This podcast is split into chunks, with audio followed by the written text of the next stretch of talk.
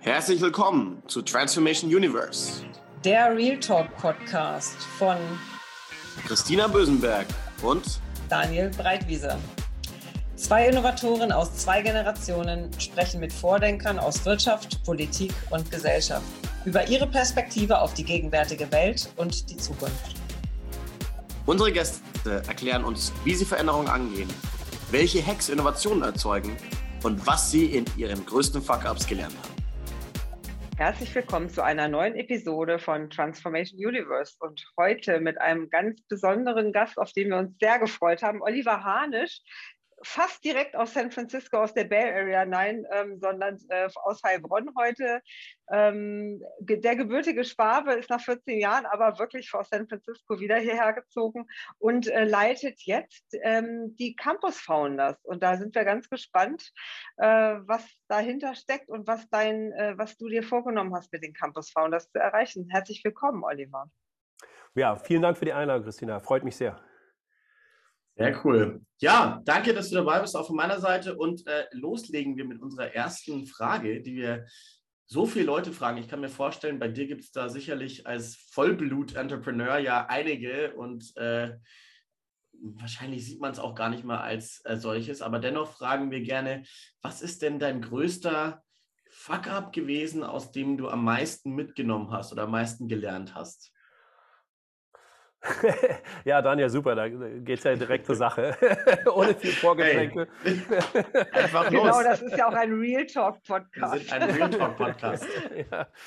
ja, mein größter Fuck-up. Ja, ähm, ja, ist, ist glaube ich, gar nicht so, gar nicht so einfach ähm, zu sagen. Also, es gibt, gibt viele kleine Fuck-ups. Ich bin so vor diesem einen riesengroßen bisher so verschont geblieben, der so raussticht.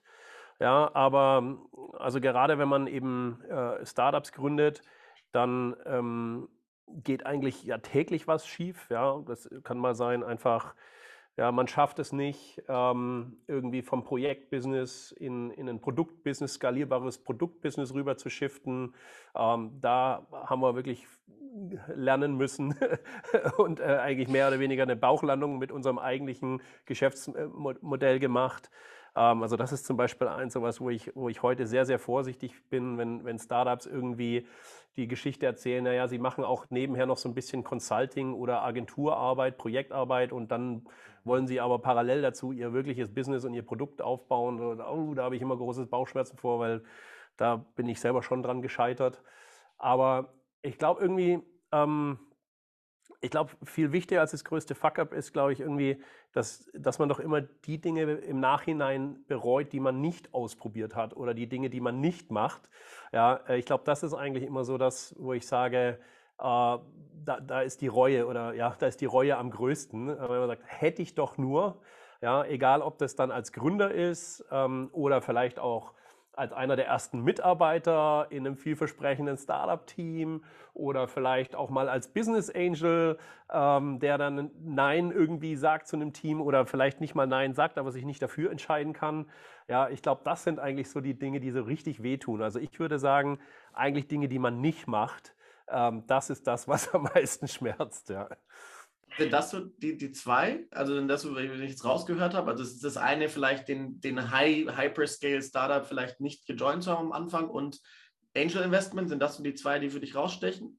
Oder gibt es noch andere, wo du, wo du Reue hast, so ein bisschen? Hm.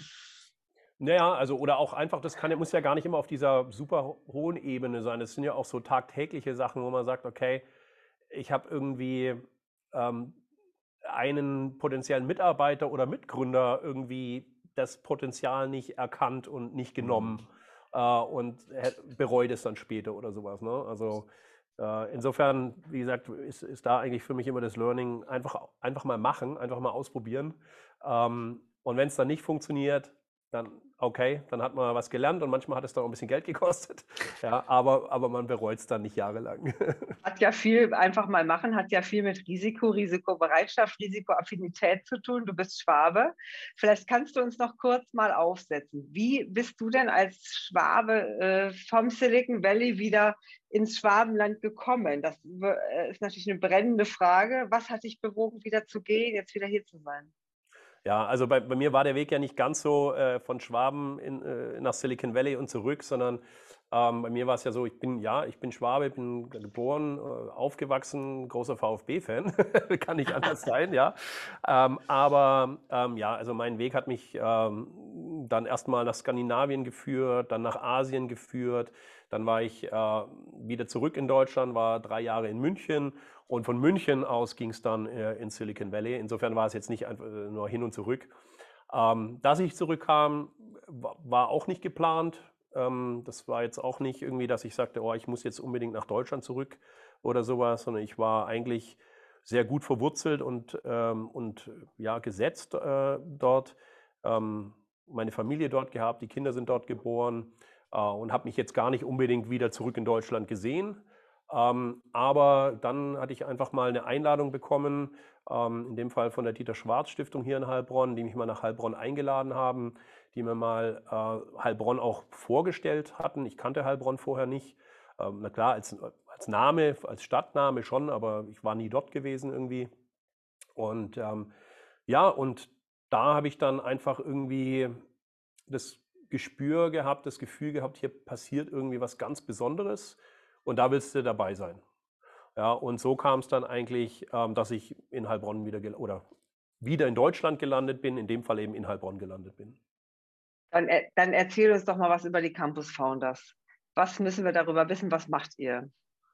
Ja, also vielleicht erstmal grundsätzlich, ähm, hier in Heilbronn passiert unglaublich viel und die Campus Founders ist für mich natürlich das spannendste Thema, äh, weil es eben um das Thema Entrepreneurship und Startups geht. Aber es ist einfach auch so, dass, ähm, dass neben den Campus Founders äh, ja hier neue Bildungsangebote entstehen. Die 42, 42 Heilbronn Programmierschule vor einem Jahr etwa hierher gekommen ist. Die TU München in Heilbronn ihre Aktivitäten gestartet hat. Ähm, wir jetzt vor, na jetzt dürfte es wahrscheinlich ein Dreivierteljahr her sein, irgendwie die Ausschreibung des Landes Baden-Württemberg gewonnen haben, um hier den, den KI-Innovationspark aufzubauen. Also hier passiert unglaublich viel und mit Campus Founders sind wir so mittendrin, äh, statt nur bei, dabei, sage ich auch dann. Ähm, und zwar bei uns geht es natürlich primär um die Themen Entrepreneurship, Startups. Wir verstehen uns ähm, also als Startup-Schmiede und ähm, sitzen hier eben auch in einer, in einer wirtschaftlich sehr starken Region, Region Heilbronn-Franken, die eigentlich sehr bekannt ist für äh, oder vielleicht auch nicht bekannt ist für die sogenannten Hidden Champions. Ja. Mhm. Also es äh, gibt eben ganz viele spannende Unternehmen hier, von denen man auch noch nicht unbedingt immer gehört hat, die aber irgendwie Weltmarktführer in ihrer Nische sind und, und wirklich innovativ sind und, und global unterwegs sind. Und ähm, ja, Campus Founders bilden wir nicht nur die nächste Generation von, von verantwortungsvollen Gründerinnen und, und Innovatorinnen aus, sondern ähm, bauen hier tatsächlich auch ein gesamtes Startup-Ökosystem auf und aus, ähm, äh, wo wir eben auch die, die ja, traditionellen Unternehmen, die traditionellen Player, äh, auch die verschiedensten Investoren, die es hier ja auch gibt, ähm, sozusagen alle mit einbringen oder einbinden und so eigentlich für Startup-Erfolgsgeschichten äh, oder, oder, so eigentlich Startup-Erfolgsgeschichten schreiben wollen. Das ist ja sehr spannend. Äh, einfach dieser Mix ist auch irgendwo dann doch einzigartig. Wenn man das vergleicht, ne, zum Beispiel mit dem Silicon Valley, ich glaube, äh, KI und, und Coding und so, das, was ja jetzt kommen soll, das gibt es ja da auch in Hülle und Fülle. Auch große Firmen, aber nicht diese Mittelständler und Hidden Champions, die da schon auch mit Historien von 50 oder 100 Jahren sind, die es ja bei euch in, dem, in der Region gibt. Wie muss man sich denn die Zusammenarbeit und die Einbindung dieser Unternehmen ähm, bei Campus Founders vorstellen? Hm. Also bei Campus Founders unterscheiden wir so drei Bereiche, äh, in denen wir Aktivitäten haben. Der erste Bereich Ähm, da dreht sich alles um die Talente selber. Also da geht es uns darum, ein unternehmerisches Mindset zu vermitteln. Da geht es uns darum, den, den, Studierenden oder auch den anderen Menschen, die bei uns teilnehmen in den Programmen, äh, sozusagen die Methodenkompetenz zu vermitteln. Und in diesem Umfeld gibt es schon Programme, die wir so designt haben, dass da Studierende äh, mit, mit vielleicht auch Future Founders und mit den Unternehmen und den Hochschulen zusammenarbeiten. Mhm. Ja, also so dieses Thema Co-Innovation, Co-Creation sind eben so ganz wichtige Punkte bei uns. Und selbst im ausbildenden Bereich bringen wir schon die Welten zusammen, ähm, wo praktisch Studierende beispielsweise durch uns begleitet an echten Herausforderungen von Unternehmen arbeiten. Also nicht in der Theorie, sondern wirklich äh, richtig im Markt ver verankert schon arbeiten. Im zweiten Bereich, das ist der Startup-Bereich, da dreht sich es natürlich primär um die Startups und äh, die Startups äh, erfolgreich zu machen. Äh, da haben wir verschiedene Programme. Jetzt im Herbst werden wir einen neuen Incubator launchen. Ähm, wir haben ein sogenanntes Venture Studio, wo wir auch kleine Investments machen in Startup-Teams und die begleiten. Aber auch da gibt es Schnittstellen dann hin äh, äh, zu den Unternehmen. Ja, wenn du natürlich dich als Accelerator verstehst, äh, und die, die Startups, die hier in der Region sind oder die hierher kommen, um mit uns zu arbeiten, sind natürlich primär B2B-Startups, ja, die auch vielleicht genau diese Unternehmen als Zielgruppe haben. Ja, äh, dann, dann begleitest du die, diese, dieses Matchmaking eigentlich von Anfang an. Ja, in ganz frühen Phasen ja, bekommen sie Feedback von den Unternehmen, in weiter späteren Phasen sind es dann vielleicht Pilotprojekte, äh, die sie machen und vielleicht noch später sind es dann Kunden oder Partner, ja, die, die dann auch bei der mm, Skalierung vielleicht global helfen können. Ja. Mhm. Und der Vollständigkeit, äh, Vollständigkeit halber, der dritte Bereich, den nennen wir tatsächlich auch Community. Äh, und alle mhm. Programme, die in diesen Bereich fallen, da geht es einfach darum, das Ökosystem zusammenzubringen, zu vernetzen und neue, neue Chancen zu kreieren, sowohl für die Firmen und Startups, die hier sind, als auch aus anderen Ökosystemen. Wenn ich das richtig verstanden habe, also ähm, und auch in meiner Vorbereitung, dann geht es ja hier nicht äh, im ersten Schritt um in Investitionen, ne? sondern äh, wenn dann Frühphasen, äh, Seed oder Pre-Seed sogar. Jetzt hast du ja vom Background her, dass, also wenn ich Silicon Valley denke, denke ich an globale, skalierbare Geschäftsmodelle, ans Große. In, ähm, jetzt bist du bei der schwäbischen Frühphaseninvestition. Äh, warum dieser Schritt? Wie schaust du da drauf? Und zweite anhängende Frage, wichtig, ähm, brauchen wir nicht eigentlich genau das in Europa, Deutschland, skalierbare Geschäftsmodelle, die größer werden? Ja, das ist genau, genau der richtige Punkt, den du ansprichst. Und das ist ja auch eine der Motivationen, warum ich hergekommen bin, weil ich einfach diese Perspektive äh, und diese Erfahrung mitbringen kann. Ja, und dann eben auch diese jungen Teams von Anfang an schon begleiten kann, eben dieses dieses größer zu denken, dieses skalierbar zu denken. Ähm, nichtsdestotrotz fängt natürlich jeder mal ganz klein an, ja, auch einen Google, ja. Und es geht eben genau darum, dass wir es eh, also schon schaffen, so diese, dieses Mindset, von dem ich auch gesprochen habe vorhin, sozusagen schon in diese ganz jungen Gründerteams zu bekommen, damit die von Anfang an eben nicht nur Heilbronn denken oder nicht nur Baden-Württemberg denken oder nicht nur Deutschland denken, sondern dass die eben von Anfang an größer denken, weil ganz oft sind andere Märkte oder Märkte, in die die ja hineinverkaufen wollen, vielleicht auch schon weiter fortgeschritten als in Deutschland. Das heißt, auch als deutsches Startup kann es mal sein, dass deine ersten Kunden in einem ganz anderen Land sitzen oder einem ganz anderen äh, Markt äh, agieren, weil der Markt in dem Bereich, in dem du dich da bewegst, vielleicht schon reifer ist, schon weiter fortgeschritten ist. Und das muss man natürlich auch wissen als Gründer. Und wenn ich halt ein First-Time-Founder bin sozusagen, dann, dann ähm, bin ich vielleicht sehr äh, teilweise sehr technologie- oder produktverliebt ja, ähm, und, und weiß solche Dinge ja gar nicht. Und das ist eigentlich das Spannende, dass ich versuche sozusagen Best of Both Worlds, also so die Stärken, die wir hier im, im Deutschen haben, mit den Stärken, die vielleicht auch in den USA eher vorhanden sind, so zusammenzubringen, um da dann wirklich was, was ja, mit großem Impact äh, sozusagen zu, zu schaffen. Ne? Und das ist eigentlich so auch meine Motivation mit. Und was ist da so das Ziel dahinter? Auch gerade von den Auftraggebern Investierern hinter dem gesamten Projekt. Äh, das Ganze braucht ja Zeit. Ne? Ähm, und ihr habt ja jetzt, ich glaube, gehört, wirklich ein, zwei, drei Jahre viel in erstmal Awareness Creation, ne? Education gesteckt und diese ganzen spannenden Konzepte, die du von den Ventures und KI Lab und was da alles kommt. Aber was ist denn so der, gibt es irgendwelche Anführungszeichen KPIs, die ihr euch gesetzt habt, dass man sagt, in fünf Jahren möchte man da sein, dass man bestimmte wirklich, was wollt ihr erreicht haben und äh, wie viele Startups sollen umgekommen sein? Gibt es da bestimmte Ziele, die man auch teilen kann? Ja, also ich meine, grundsätzlich äh, vielleicht auch nochmal ein bisschen Kontext. Also äh, es ist ja, es ist ja so, ja, die Region ist jetzt vielleicht nicht unbedingt so bekannt für Startups, ja, mhm. äh, aber ähm, diese ganzen Firmen, die es hier gibt, das sind ja alles Unternehmer gewesen, die, ja, ob es jetzt vor 10, äh, vor 10 oder 20 Jahren oder vielleicht auch vor zwei Generationen war, irgendwie gegründet haben. Ja? Das heißt, so dieser Unternehmergeist, diesen, den gibt es hier schon. Der ist hier auch historisch verwurzelt und ist ja auch ein Beweis da, die, ja, die, diese ganzen tollen Firmen, die es hier gibt.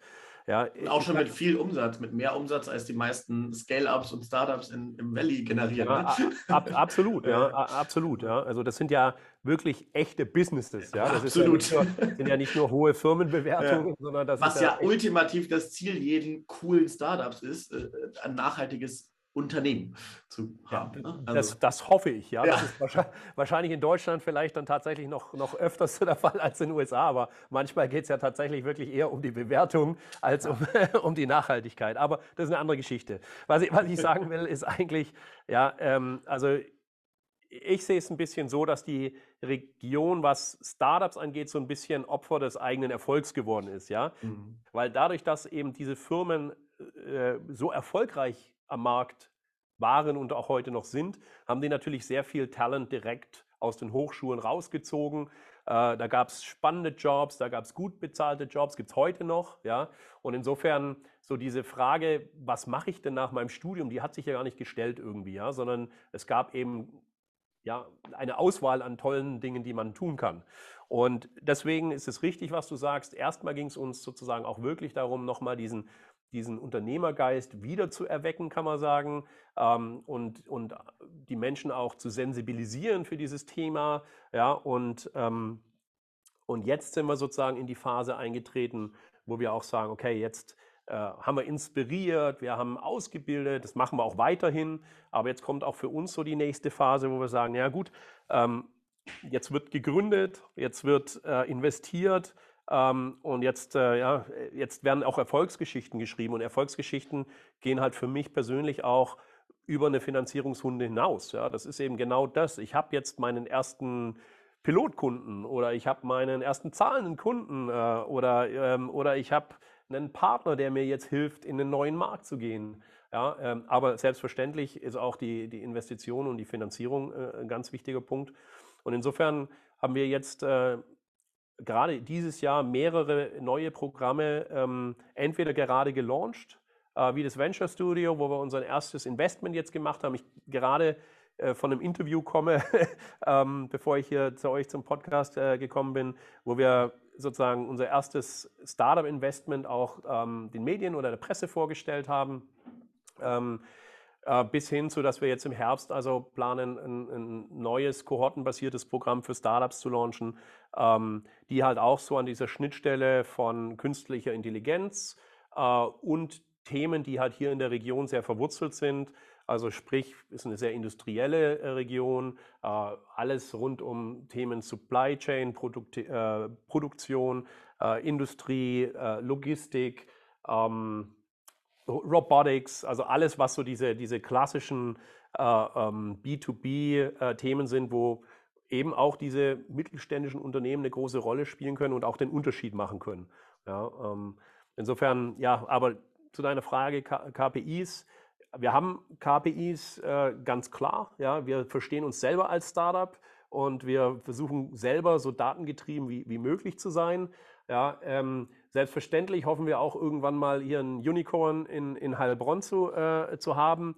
Ähm, aber für uns ist natürlich auch die Frage, was, was passt hier besser her? Ist es ein Unicorn ja, ähm, oder äh, sind es zehn neue mittelständische Unternehmen, ja, die, die sozusagen hier entstanden sind und, und, ähm, ja, und vielleicht jetzt gar nicht ähm, eine Milliardenbewertung haben, aber dafür vielleicht einfach ja, mehrere hundert oder tausend Arbeitsplätze generieren und, äh, ja, und äh, global erfolgreich sind. Also ich höre raus eher auf Nachhaltigkeit und Impact statt äh, große Skalierung und äh, Überbewertung.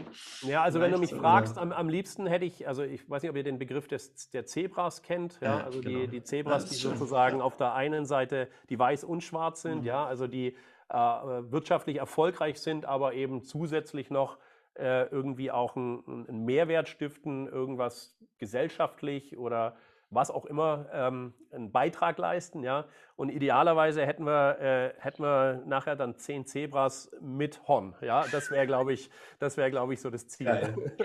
Ja, das ist ein wunderbares KPI, weil ja auch so dringend äh, benötigt. Ich hatte mir bei meinen Interessen und Fragen hier an dich aufgeschrieben, was, wie, wie schaust du auf das Thema Green Tech Innovation? Weil ich glaube, wir haben ja Stichwort Klimakrise da auch viel zu tun. Ich habe gehört, ihr habt da keinen Fokus, aber dich treibt das Thema auch, also Nachhaltigkeit. Wie, wie gestalten wir die Welt von morgen? Ja, ab, absolut. Ja, also ich, ich glaube an Entrepreneurship, ja, und ich glaube, dass eben Gründer oder Unternehmer sozusagen einfach die Welt von morgen gestalten. Ja, also und das kannst du jetzt auf alle möglichen Branchen oder Bereiche runterbrechen. Wir für uns haben jetzt ganz konkret das Thema LearnTech äh, für uns als eine der Spezialisierungen ähm, ausgewählt. Ähm, aus verschiedensten Gründen, ja, weil wir eben auch sagen, oh Gott, also wenn ich das vergleiche, wie wir hier hinterher sind in Deutschland, ähm, was, ähm, was die, die Zukunft der Bildung angeht oder den, nicht nur die Zukunft, sondern auch den, den Ist-Zustand, ja, ähm, was ähm, auch dann die Arbeitswelt von morgen angeht. Und das spielt dann eben auch wieder hier in unsere Region rein. Diese ganzen Mittelständler, die sich ja alle gerade in der Transformation und Digitalisierung ähm, äh, befinden, da gibt es halt unglaublich viele Chancen für Startups.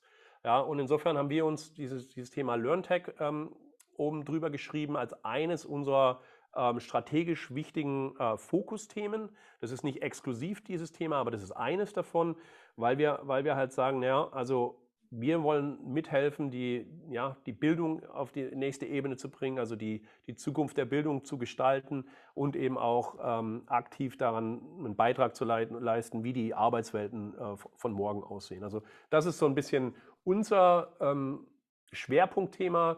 Das, ähm, dafür haben wir eine Initiative gelauncht, die nennt sich LearnTech Hub. Ja, und mit dem LearnTech Hub äh, geht es genau um diese Themen. Ja, da haben wir auch Partner dabei. Da ist eine Fraunhofer dabei als Beispiel oder eine TU München äh, auch dabei und, und noch viele andere, die, die sich mit diesen beiden Themen beschäftigen. Und das beinhaltet eben nicht nur EdTech, ja, ähm, wo es um Technologien rund um die Bildungseinrichtungen geht, sondern es beinhaltet eben auch ja, äh, HR-Themen, Corporate Learning, digitale Führung, ähm, hybride äh, hybride Arbeitswelten, alles, was New Work, Next Work angeht, Innovationen in dem Bereich. Ähm, ja, und, und das ist also ein relativ großes Thema, aber das ist das, wo, wo wir uns jetzt drauf fokussieren. Sagen, man kann, man kann eben nicht, nicht alles auf einmal äh, äh, angehen, sondern für uns haben wir dieses, dieses Thema äh, einfach gewählt, weil wir glauben, nicht nur, dass es hier eine riesen Relevanz gibt, ja, sondern auch, weil wir hier, ja, bei Startups sprichst du dann immer von dem Unfair Competitive Advantage äh, den wir hier auch für uns sehen. Wir sitzen hier auf dem Bildungscampus der Dieter Schwarz Stiftung. Äh, wenn ich links aus dem Fenster gucke, habe ich eine, eine Research-Universität mit der TU München oder ein Fraunhofer oder ein Steinbeiß oder ähnliches. Wenn ich rechts rausgucke, habe ich äh, eine Kita, eine Hochschule, äh, eine duale Hochschule, alles, alles vor Ort. Ähm, das heißt, wenn ich eigentlich in diesem Umfeld mich bewege, ähm, dann, dann habe ich hier einen echten äh, ja, Reallabore, kann ich sagen. Ich kann sowohl zu den Unternehmen gehen, als auch zu den Bildungseinrichtungen gehen und, und äh, finde eigentlich genau meine Zielgruppe, um da ja, frühphasig zu testen, auszuprobieren, zu validieren, aber dann eben auch, um zu skalieren und zu verkaufen. Geht uns natürlich das Herz auf, wenn wir das hören. Äh, vor allem mir natürlich, aber Christina ist ja auch sehr leidenschaftlich beim Thema Bildung mit dabei äh, und jetzt gerade auch mit, mit Coach Hub natürlich. Ähm, ich glaube, wie gesagt, da müssen wir nochmal nach dem Podcast gerne weitersprechen. Aber finde ich wirklich toll, weil ähm, kenne ich sehr wenige Startup-Initiativen, Ökosysteme, die sich diese Themen vornehmen. Ähm, na, dann geht es dann immer, weiß ich nicht, in, in, stark groß in Deep Tech rein, ähm, aber mal das Nutzen, wo man da ist. Und ihr habt ja die ganze Value Chain der Bildung, wie du schön sagst, von frühkindlich bis hin zu Corporate ähm, den Unis, allen drumherum. Also das ist echt klasse. Lass uns doch noch mal kurz ein bisschen reingehen. Äh, Thema Bildung. Du hast ja schon gesagt, da muss sich einiges tun und auch der Ist-Zustand ist nicht so ideal. Ähm, jetzt ist ja, seid ihr ja so ein bisschen in der Bubble, da ist es bestimmt ein bisschen besser. Aber was ist denn ähm, Oliver Hahnes Sicht auf die deutsche Bildung, gerade was auch das Thema Mindset, Entrepreneurship angeht? Ähm, wo stehen wir denn da und was muss sich denn eigentlich verbessern? Ja, ähm, wie gesagt, also ich bin jetzt seit knapp drei Jahren zurück, ähm, war 14 Jahre vorher in den USA. Ähm, meine Kinder sind in den USA geboren und auf die Schule gegangen, äh, bevor sie jetzt hier in Deutschland auf der Schule sind. Also äh, ich habe natürlich eine sehr eingeschränktes, äh, ähm, sehr eingeschränkte Perspektive äh, weil meine eigene Erfahrung mit Schule und, und, mhm. Studium natürlich jetzt auch schon ein paar Jahre her ist. Aber ich glaube, was ich, was ich eben gesehen habe, ist, wie schwierig beispielsweise Corona für uns war, äh, für die Schulen war äh, oder Bildungseinrichtungen selbst. Ja, wie, äh, wie wir hier auf dem Bildungscampus sitzen und, und die Hochschulen lange zu haben. Ähm, ich glaube, das sind, ja, und, und allein auch dieses föderale System, was wir hier haben, was es natürlich für Startups extrem schwierig macht, ähm, wenn sie sozusagen in, in, Bildungseinrichtungen hineinverkaufen wollen oder, oder müssen. Also ich glaube, da gibt es ganz, ganz viele Hürden, die wir hier in Deutschland haben. Ähm, ein bisschen einfacher ist es sicherlich im, im Corporate-Umfeld, ja, ähm, weil ja, da, wenn ich eben mit einem mittelständischen äh, Unternehmen spreche, da habe ich die Chance, relativ zeitnah und schnell eine Entscheidung vom, vom Firmeninhaber zu bekommen. Ja, ähm, das ist natürlich ein bisschen noch eine andere Welt, aber gerade wenn es eben sozusagen in, in die öffentliche Bildung geht, ist es mhm. sehr schwierig. Und in den USA ist natürlich auch der Vorteil, dass, äh, ich sag mal, der private Bildungsmarkt eigentlich viel, viel größer ist, viel mehr Privatschulen, dass die Menschen auch bereit sind, für Bildung wirklich Geld auszugeben äh, und das als Investment in sich selbst sehen. Ähm, und das ist ja natürlich in Deutschland nicht so. Da wird ja immer erwartet, dass Bildung eigentlich nichts kostet. Und das macht es natürlich ein extrem schweres Umfeld ähm, für sämtliche Startups, die im Bildungsbereich äh, tätig sind. Ja. Und ich glaube, da muss einfach ganz, ganz viel passieren. Und ger gerade auch wenn es ums Mindset kommt, also ja, ob du jetzt ähm, ja, mit, mit den Lehrern arbeitest oder ob du mit den Schulverwaltungen arbeitest oder ob du mit dem Kultur, äh, Kultusministerium arbeiten musst, es ist natürlich schon eine, eine andere Welt. Ja? Und, ähm, und das ist sicherlich, glaube ich, eine der größten Herausforderungen, die es gibt. Auf der anderen Seite ähm, genau deswegen haben wir das Thema auch angenommen, weil wir sagen, wir, wir wollen ja größer, große Herausforderungen haben, weil wo eine große Herausforderung ist, gibt es auch großes Potenzial. Und wie gesagt, ich bin ja auch hier, um einen Impact zu haben. Und wenn man das gut machen, wenn wir das gut hinbekommen, dann ist natürlich auch der, der Impact riesig. Und, und dafür sind wir ja alle hier. Jetzt hast du mir meine nächste Frage fast vorweggenommen, dankenswerterweise. Und zwar war genau das jetzt die, die Stoßrichtung meiner Gedanken, als du beschrieben hast, wie du auf die deutsche Bildung schaust. Was, was, welche Rolle spielt da die Politik, die Verwaltung, ja, die Stichwort Entbürokratisierung?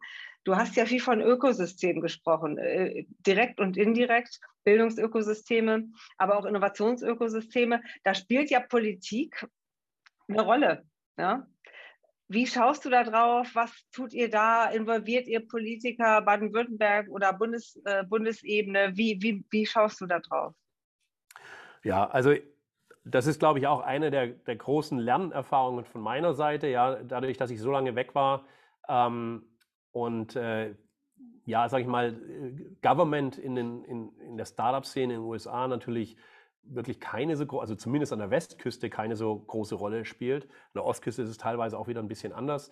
Ähm, aber ich glaube, ja, das, das ist hier, das ist hier ganz, ganz, ganz wichtig, dass wir die, die Menschen mitnehmen. Ja, die, die Menschen, die in der Verwaltung sind, die Menschen, die, die da Entscheidungen treffen. Und das ist einfach, da ist einfach ein Kulturwandel notwendig. Ja, und also wir reden ja auch, auch im Rahmen dieses LearnTech Hubs immer wieder von, von Future Skills. Ja, ähm, und wir haben eben Unternehmen, die bilden ihre Mitarbeiter in Future Skills aus. Äh, und sowas muss natürlich auch bei einer Stadtverwaltung, bei einer Landes, äh, ja, auf allen Ebenen natürlich auch äh, passieren, ja, weil sonst gibt es einfach diesen Cultural, Culture Clash, ja, und ähm, im Moment gibt es halt keine Incentivierung für Mitarbeiter der, der öffentlichen Hand oder ähnliches, sozusagen auch nur das geringste Risiko in Kauf zu nehmen, ja, und mal was Neues auszuprobieren, ja, und da müssen wir ran, da, das, muss sich, da muss ich, das muss sich ändern. Ja. Ist Risikobereitschaft eines der zentralen Themen, die du identifiziert hast, im Vergleich von, du hast ja auch, glaube ich, im Podcast gesagt, Silicon Valley ist kein Ort, sondern ein Mindset. Äh, sehr schön. Kannst du mal so ein bisschen gegenüberstellen? Du hast jetzt Future Skills angesprochen, Mindset angesprochen. Wenn du das mal vergleichst, ja, deutschen Mindset, Silicon Valley Mindset und oder da, wo ihr jetzt seid, ja, und das kann im Guten wie im Schlechten sein. Ne? Also muss jetzt gar keine mhm. Wertung. Ähm, ja, also ich, ich glaube halt einfach, ähm, gut, die, ich weiß jetzt nicht ganz genau, wie viele Future Skills es offiziell gibt, aber ich glaube, das sind irgendwie so 30 oder sowas, ja. Äh, und wenn ich jetzt von, von, von diesen Skills rede, beschränke ich mich natürlich ja, auf die Entrepreneurial Skills innerhalb dieser Future Skills. Aber ich glaube, da gibt es eben eine ganz große Überlappung. Ja? Also wenn ich halt schaue, sowas wie Kreativität, ja, unternehmerisches Handeln, ähm, dann eben aber auch eben so diese, diese Komfortzone verlassen und adaptionsfähig zu sein, äh, auszuprobieren und zu lernen und okay damit zu sein, dass beim Experimentieren einfach auch mal Dinge nicht klappen, ja, äh, dass man Verantwortung übernimmt, ja, dass man durchhält und problemlösungsorientiert ist. Ähm, äh, ja, das sind, das sind alles Future Skills, das sind aber eben ein Subsegment, sage ich mal, die wir als Entrepreneurial Skills sehen.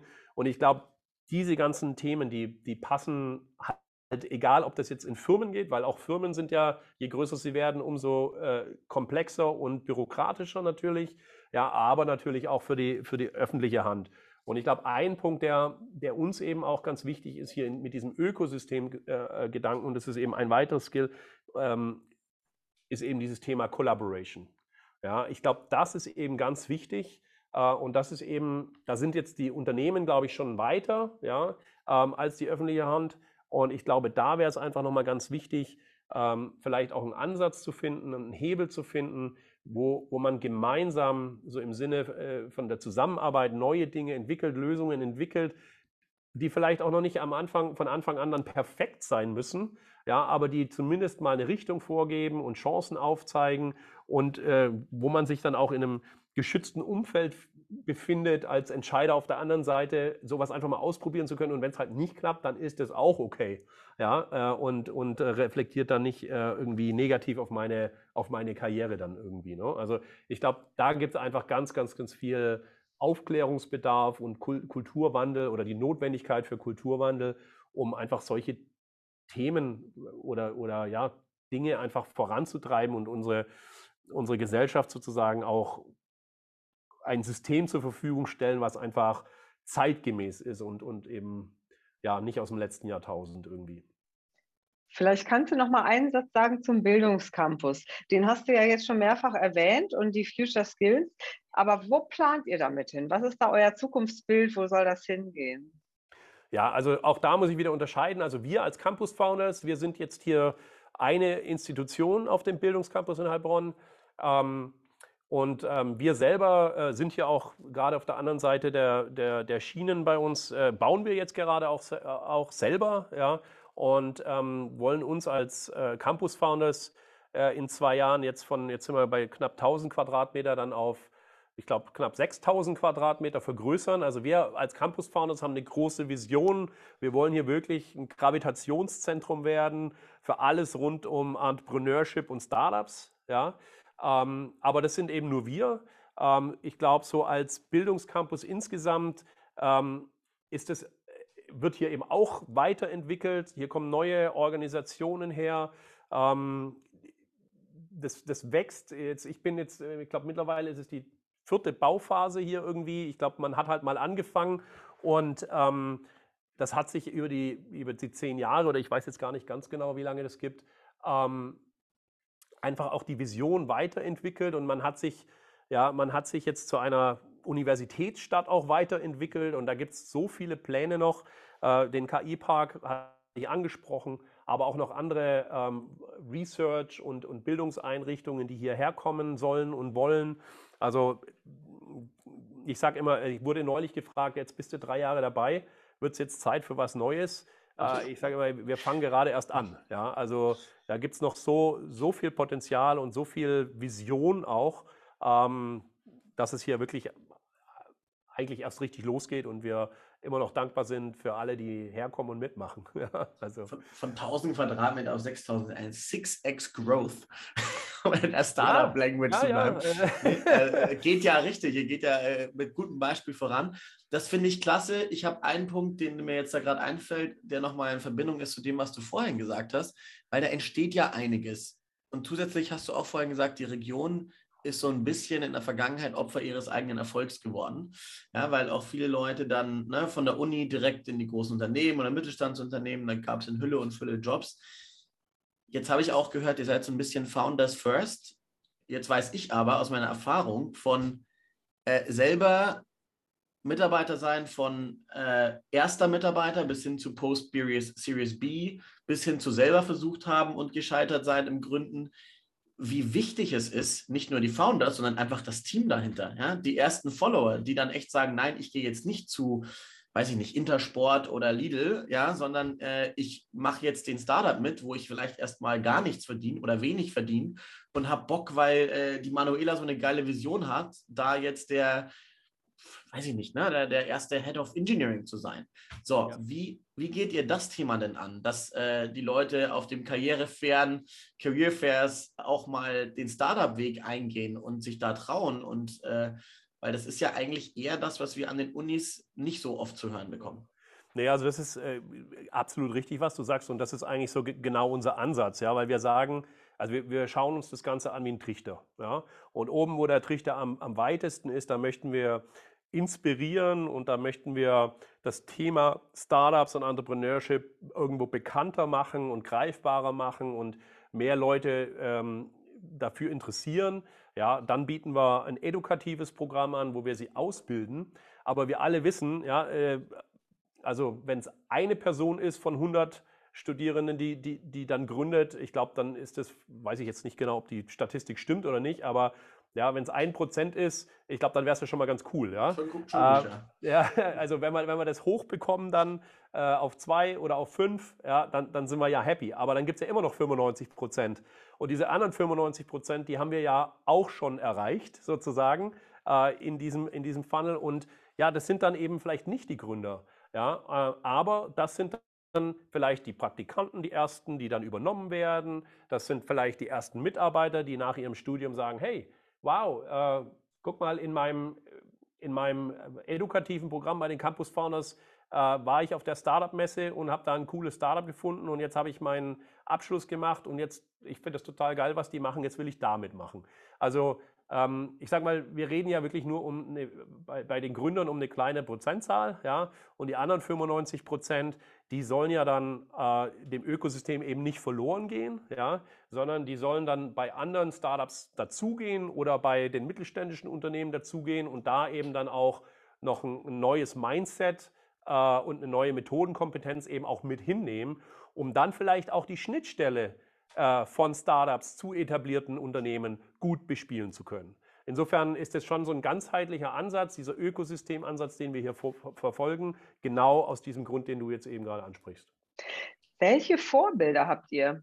Oder hast du vielleicht auch? Welche Vorbilder habt ihr dafür? Äh, für, für, unser, für unsere Vision sozusagen. Hm, also ich glaube, es ist jetzt nicht, es gibt, glaube ich, nicht das eine Vorbild, aber es gibt verschiedene, verschiedene Dinge, die, die ich finde, die eben ganz ganz cool sind oder auch ganz gut funktionieren. Ja? Ähm, also wie gesagt, äh, die, die, die Heilbronn 42 oder 42 Heilbronn, die, die Programmierschule, ähm, da war ich ja äh, maßgeblich mit daran beteiligt, die hierher zu äh, holen. Äh, warum? Weil ich bei meinem Vorstellungsgespräch eine der ersten Fragen, die war, gibt es hier eine Programmierschule? Wenn nicht, lasst uns doch eine irgendwie hierher holen. Ja? Weil ich aus USA mit der 42 in Silicon Valley schon zusammengearbeitet habe und gesehen habe, dass ja, da gehen die Leute hin zum Programmieren lernen, äh, aber ich glaube, in Silicon Valley waren es bis zu 30 Prozent der Programmierer, die dort teilnehmen, irgendwann dann doch ein Startup gegründet haben. Und wenn ich sage, naja gut, wir haben, ja, wir haben jetzt hier einfach, ähm, ich sage jetzt einfach mal 150, 200 äh, Absolventen der 42 in der Stadt. Und ich sage mal, naja gut, dann sind es halt vielleicht nur 10, die selber gründen. ja, dann ist es trotzdem richtig cool. Ja, dann macht es für ein kleines Ökosystem wie uns, macht es schon einen Unterschied. Und wenn dann die anderen noch dazugehen, weil man sich kennt vom, von der Ausbildung oder vom, vom Studium bei der, bei der 42 oder weil wir ja hier auch sozusagen inter disziplinär und interinstitutionell arbeiten. Das heißt, in unseren Programmen sind Studierende der 42, genauso wie der TUM in Heilbronn, der Hochschule Heilbronn, teilweise auch der dualen Hochschule. Ja, wir bringen die ja schon in unseren Programmen zusammen. Das heißt, ähm, wenn da dann einer gründet, der hat ja dann auch andere kennengelernt mit anderem Background äh, ähm, aus anderen Disziplinen und hat dann eigentlich schon zumindest äh, theoretisch das Potenzial, ein mehr oder weniger vollständiges Gründerteam da zusammenzubringen. Ja, und, ähm, und das ist, das ist ja genau, so, genau unser Ansatz dann. Ja. Also, ähm, sorry, jetzt bin ich ein bisschen abgeschweift. jetzt müssen wir noch mal ganz kurz helfen. Was war die, die was Vorbilder? War die Frage? Äh, Vorbilder, ja, genau. genau, so. genau. Also so, so, will ich auch mal werden. Ja, ja, genau. Danke. Also, das, das nur mal so als Beispiel, ja, dass das ja, also die 42 äh, hatte ich eben kennengelernt schon in den USA und habe halt gesehen, was da passiert. Und deswegen ähm, ist es toll, dass wir die jetzt hier in unser Ökosystem einbetten können. Was jetzt Campus Founders ähm, selber angeht, ja, ähm, ich finde es faszinierend, was, ähm, was in Paris beispielsweise mit der Station F äh, entstanden ist. Das ist für mich in gewisser Weise äh, das Vorbild. Ich, ich sprach vorhin da, davon, dass unsere Vision ist, so dieses Gravitationszentrum zu werden. Ja, ähm, also verschiedene, verschiedene Beispiele gibt es da ja, wo das ähm, Organisationen gelungen ist. Und die Station F ist ja vielleicht auch so ein Beispiel, wo ich sage, naja, da habe ich Corporate-Programme, ähm, die dort laufen. Da habe ich Universitäten, die dort ihre Startup Accelerator Programme äh, am Laufen haben. Da habe ich aber auch die, Öffn die, die Verwaltung sitzen. Ja, ähm, das heißt, wenn ich ein Startup gründen möchte und einen Notartermin brauche oder äh, wen auch immer ich in Deutschland alles dafür brauche, finde ich das halt vielleicht auch dort. Genauso wie dort vielleicht auch schon irgendwie die Business Angel Gruppe sitzt oder der VC sitzt. Also insofern, das ist also schon so eines dieser, dieser Vorbilder. Ja, das ist natürlich Paris und nicht Heilbronn. Muss man auch irgendwie auf dem Boden bleiben, dass es nicht ganz vergleichbar ist. Aber du fragst ja Vorbilder und äh, ich glaube, was da so passiert ist, ist eben schon sehr spannend und da kann man sich äh, dran orientieren. Jetzt hat, und das finde ich echt witzig, ich hatte mich vor unserem Gespräch mit einem unserer größten Kunden, ein riesen französischer Corporate, gesprochen und habe gesagt, wir nehmen heute auf. Und dann meinte sie so, ach, Entrepreneurship, ja cool, da müsst ihr mal bei uns in Paris vorbeigucken. Und ich sage, ja, ja, weiß ich schon, war ich auch schon in Station F. Jetzt hat aber da Macron ne, und La French Tech und so, die haben ja richtig Dampf gemacht, ja, richtig investiert, Leute aus den Startups, eigene Abteilungen, Ministerien und sonst was kreieren lassen mit echt Schotter dahinter. Das ist ja in Deutschland noch sehr viel zögerlicher. Ja? Was, warum? Was tut sich da was? Was muss ich noch tun? Ja, also das, das ist richtig. Also äh, ich glaube, politisch, das Thema Startup ist politisch in, in, in Frankreich gefühlt, ja, ich habe da jetzt keine, keine Daten für, aber gefühlt äh, höher aufgehängt, hat eine, einen größeren Stellenwert. Und ähm, ich glaube, da da müssen wir auch erstmal hinkommen. Ja. Aber nichtsdestotrotz glaube ich, also äh, wenn man mal jetzt von der öffentlichen Hand oder Politik absieht, ich glaube, wenn ich jetzt gucke, ich meine, auch die deutschen Unternehmen haben ihre äh, Startup-Programme oder ihre Accelerator oder ihre Venture Manager, ähm, zumindest großteils, ja.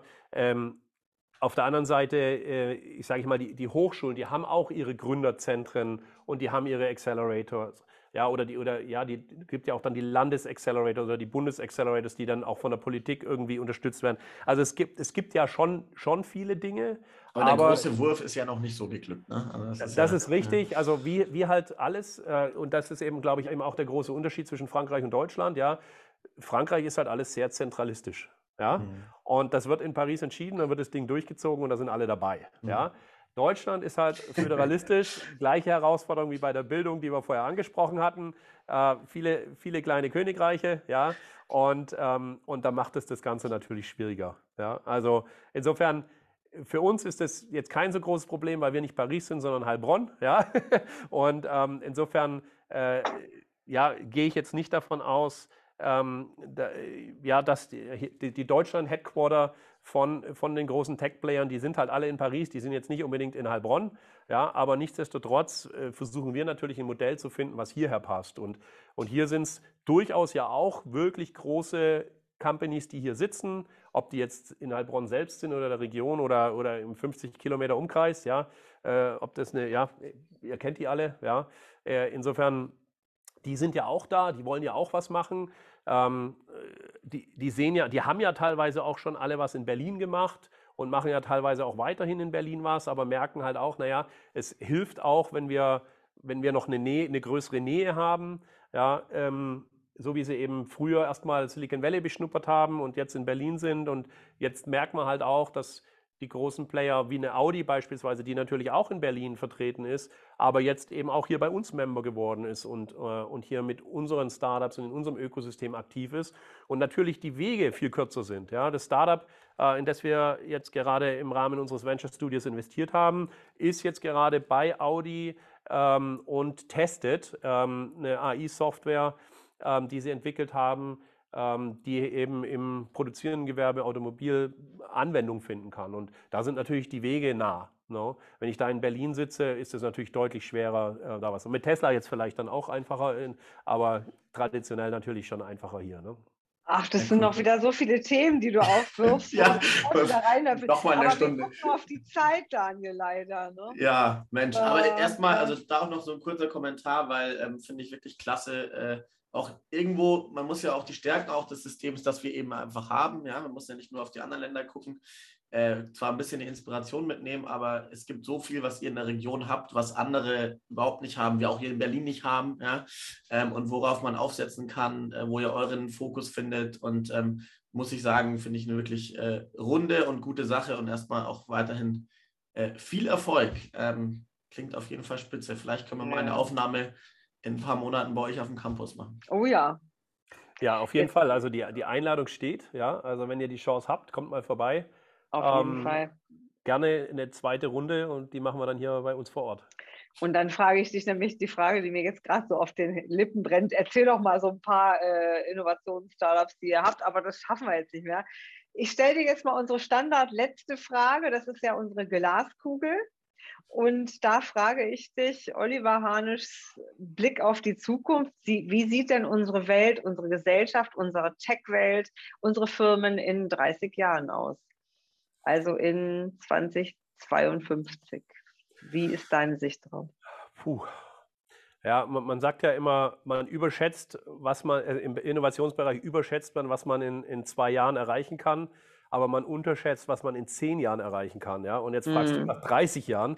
So. Ja, also ähm, ist äh, echt keine einfache Frage. Aber ich glaube halt einfach, wir, wir haben ganz viele große Probleme äh, im Moment. Und meine Hoffnung wäre, ähm, dass wir doch das eine oder andere bis dahin gefixt bekommen. Ja? Und was zum Beispiel für mich persönlich ähm, irgendwie mich auch echt belastet und beschäftigt und wo ich wünschte, also, dass es da irgendwie Lösungen geben wird, dieses Thema Mikroplastik zum Beispiel. Ja? Also das ist jetzt wirklich random eines der Themen, die, die, die, die mich beschäftigen. Ja, ähm, was da passiert ist und, und die, die, Situation, die wir da heute haben, finde ich echt ganz, ganz schwierig. Ja? Ähm, also dieses Thema Mikroplastik in der, in der Food Chain, ähm, in den Ozeanen und so weiter und so fort. Also da wäre meine Hoffnung, dass wir, dass wir da irgendwelche Lösungen finden, um nicht nur Mikroplastik in Zukunft zu vermeiden ähm, oder die Bildung von Mikroplastik in der Zukunft zu vermeiden, sondern auch, äh, auch Lösungen haben, die sozusagen das Mikroplastik heute aus den Flüssen, Bächen, Seen und Meeren zu eliminieren. Und, äh, aber das ist natürlich äh, ja, ein bisschen ein, ein, Traum, aber das, das wäre beispielsweise ein Thema, wo ich, wo ich ähm, mir erhoffen würde, dass es da Lösungen für gibt.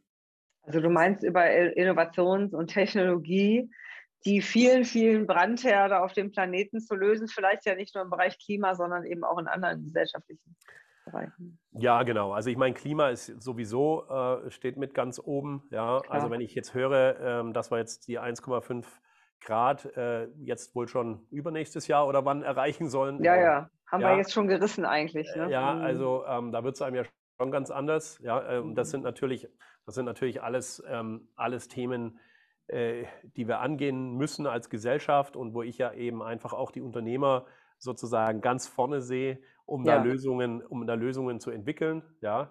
Ähm, ja, aber wie gesagt, das, das gibt so viele Probleme, die wir hier haben äh, auf, in, in der Welt im Moment.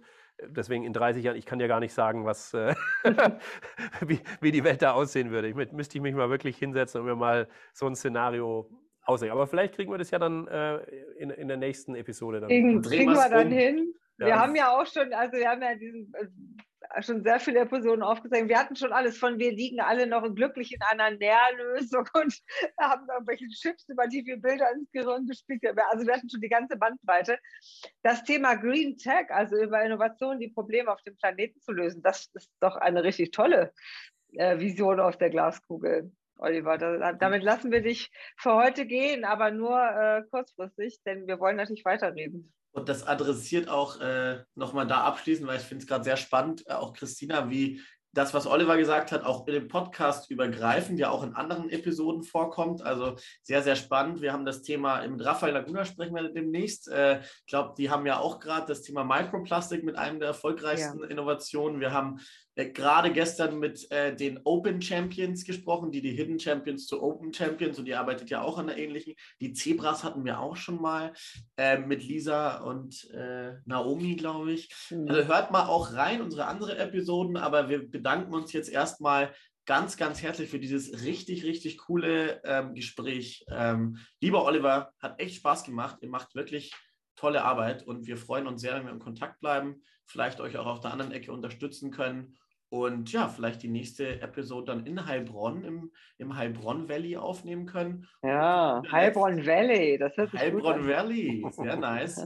Wie können die Leute denn mit euch in Kontakt bleiben? Ähm, ja, die Campus Founders folgen, dir folgen, Updates folgen, vielleicht noch zu guter Letzt. Ja, gerne. Also erstmal herzlichen Dank äh, an euch beide. Hat wirklich viel Spaß gemacht. Ja, und ich freue mich auf die nächste Runde. Und naja, gut, ähm, selbstverständlich ähm, haben auch wir eine Webseite und sind wir auf LinkedIn und sind wir auf Insta. Ähm, äh, insofern, äh, ja, würde ich mich freuen. Äh, wir haben sogar auch ein Newsletter weiterhin. Mm. Ja. Der gute alte Newsletter. Der gute alte Newsletter. Ja, ja, also wie gesagt, wir, wir, fa wir fa äh, fassen das Ganze ja ganzheitlich an und haben da unterschiedliche Zielgruppen und ähm, oh. der Newsletter ist nicht ganz unerfolgreich. Ja. sagen, für, die, für die Babyboomer gibt es auch noch einen ja. Newsletter. Nee, also herzlichen Dank. Wie gesagt, also mich findet man primär ja, auf, auf auf LinkedIn, zu viel mehr habe ich nicht Zeit. Aber Campus Founders das ist einfach auf äh, ganz vielen äh, verschiedenen Kanälen auch unterwegs. Ähm, und auf campusfounders.de ähm, gibt es auch eine gute Übersicht über die unterschiedlichen Programme, die wir, die wir anbieten für Startups. Wir hoffen, diese Folge hat euch gefallen und der Transformation Universe gefällt euch generell und ihr leitet ihn weiter und teilt ihn in Social Media an eure Freunde und Verwandten. Ja, vielen Dank fürs Dabeisein. Ähm, wir freuen uns über jedes Review, über jeden Like äh, auf den gängigsten Podcast-Plattformen. Ladet eure Kollegen ein, die das vielleicht auch spannend finden könnt. Und gerne auch eure Tanten und Onkel in Oberammergau und Unterammergau. Wir freuen uns über jeden Zuhörer. Niederammergau natürlich. Also, wir sagen Bye. Danke, bis zur nächsten Episode.